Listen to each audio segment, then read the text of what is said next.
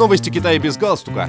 Экономика, культура, инновации, экология и многое другое. Обо всем этом без политики. Здравствуйте, дорогие друзья!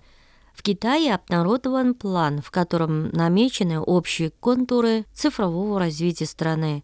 План предусматривает содействие глубокой интеграции цифровых технологий в реальную экономику и внедрение цифровых технологий в сферах сельского хозяйства, обрабатывающей промышленности, финансов, образования, медицинского обслуживания, транспорта и энергетики. План нацелен на создание цифрового Китая с эффективными цифровыми госуслугами, процветающей культурой гиперпространства, широким доступом к цифровым общественным услугам, а также экологическим управлением, опирающимся на цифровые технологии. Кроме того, планируется создать систему независимых инноваций в области цифровых технологий. С этой целью будут приниматься меры, поощряющие предприятия играть ведущую роль в сфере технологических инноваций. План также нацелен на усиление защиты интеллектуальной собственности. В Китае обнародовано 26 мер по регулированию использования мобильных интернет-приложений для оптимизации сервисов в данном секторе. Меры включают в себя стандартизацию процессов установки и удаления приложений, оптимизацию обслуживания и усиление защиты персональной информации. Последние годы мобильный интернет в Китае активно развивается, и различные службы и приложения переживают бум.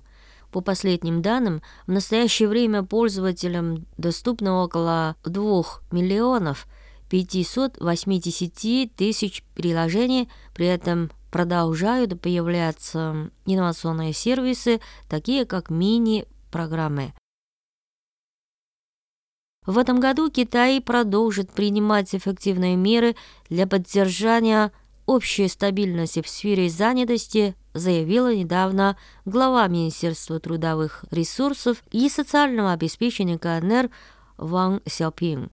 Что касается ситуации с занятостью в 2023 году, то она продолжит улучшаться и останется в целом стабильной, поскольку экономика страны продолжает восстанавливаться и ее позитивные фундаментальные показатели в долгосрочной перспективе остаются неизменным, заявила Ван Сяопин.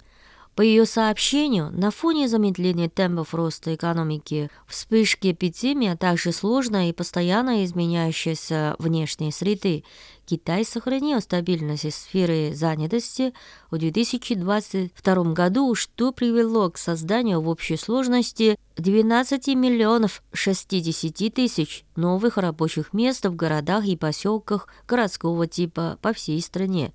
Отметив сохраняющееся давление на ситуацию с обеспечением занятости, Ван Сяопин заявила, что в 2023 году число выпускников вузов по всей стране достигнет 11 миллионов 580 тысяч человек, что окажет давление на рынок труда Китая.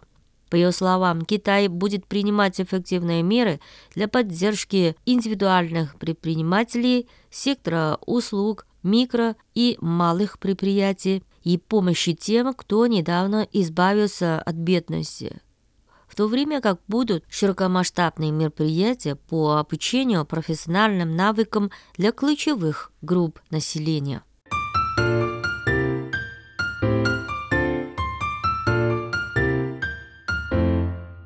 Дорогие друзья, мы передавали последние новости Китая. Спасибо за внимание. До новых встреч.